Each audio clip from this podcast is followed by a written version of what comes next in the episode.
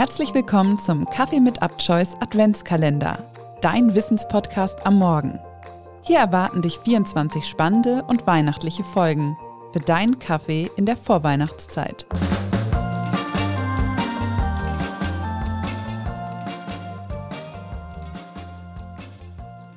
Guten Morgen an diesem Mittwoch. Wir öffnen das 13. Türchen unseres Adventskalenders bei Kaffee mit Abchoice. Heute versteckt sich in der Kategorie spannende Persönlichkeiten eine bitterkalte Folge dahinter, denn es geht in die Arktis und die Antarktis. Kurzer Reminder, die Antarktis liegt im Süden, dort leben die Pinguine und die Arktis im Norden, dort gibt es Eisbären. Für uns geht es zunächst in die Antarktis. Wir starten einen Wettlauf um den Südpol. Es ist Juni 1910 und der Norweger Roald Amundsen fasst den Entschluss, der erste Mensch am Südpol sein zu wollen.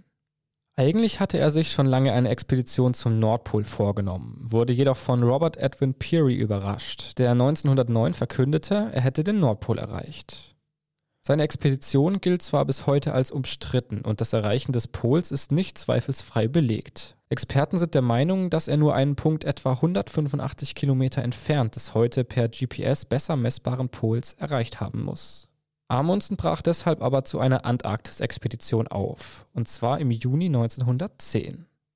Roald wurde 1872 geboren. Schon sein Vater besaß ein eigenes Schiff und der kleine Roald Amundsen interessierte sich schon damals für Berichte aus der Polarregion.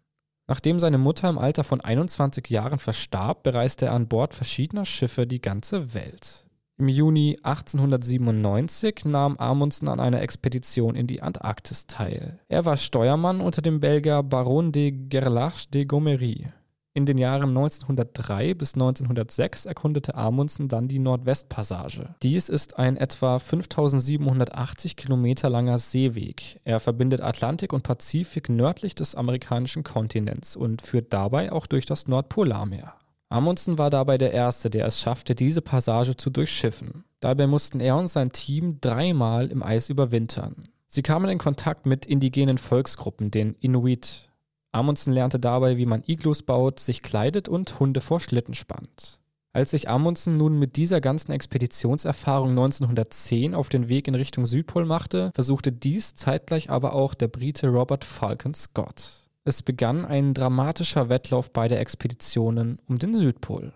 Während sich der Norweger Amundsen mit Hundeschlitten und insgesamt 116 dieser Tiere fortbewegen wollte, versuchte sich der Brite Scott mit sibirischen Ponys und Motorschlitten.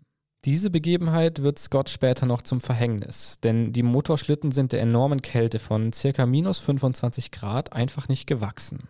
Amundsen kann stattdessen die Hälfte seiner Hunde töten, als diese nach dem letzten Gletscheraufstieg nicht mehr gebraucht werden und sie an die verbliebenen Hunde verfüttern.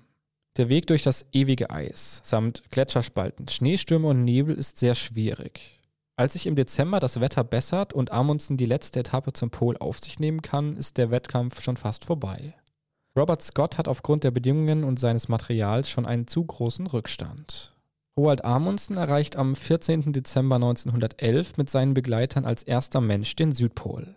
In 99 Tagen haben sie 2600 Kilometer durch das Eis zurückgelegt. Einen Monat später, am 17. Januar, schafft es auch Scott, aber dieser findet nur ein Zelt und die norwegische Flagge. Scott und sein Team sterben auf dem Rückweg. Amundsen dagegen überlebt und kehrt Ende Januar mit elf Hunden und seinen Männern zurück in sein Basislager. In Norwegen gilt er als Nationalheld und wird für seine Tour gefeiert. Später durchquerte Amundsen in den Jahren 1918 bis 1920 auch noch die Nordostpassage. Dies ist ein Seeweg im Nordpolarmeer entlang der Nordküste Eurasiens, also Europa und Asiens, der Atlantik und Pazifik verbindet. Als sich in den folgenden Jahren durch technische Neuerungen wie Autos oder Flugzeuge auch derartige Expeditionen verändern, interessiert sich Amundsen für die Luftfahrt. 1925 versucht er von Spitzbergen mit zwei Wasserflugzeugen den Nordpol durch die Luft zu erreichen. Doch die überladenen Maschinen müssen auf dem Weg notlanden. Erst einen Monat später schaffen sie die Rückreise.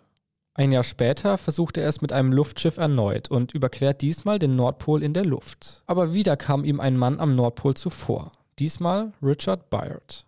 Amundsen gerät in Streit mit einem seiner Männer, der das eigene Luftschiff konstruiert hatte. Als dieser 1928 auf einer eigenen Expedition mit einem Luftschiff verunglückt, bricht Amundsen trotzdem zu einer Rettungsaktion auf. Von dieser Expedition im Juni 1928 kommt der Norweger Amundsen aber nie zurück.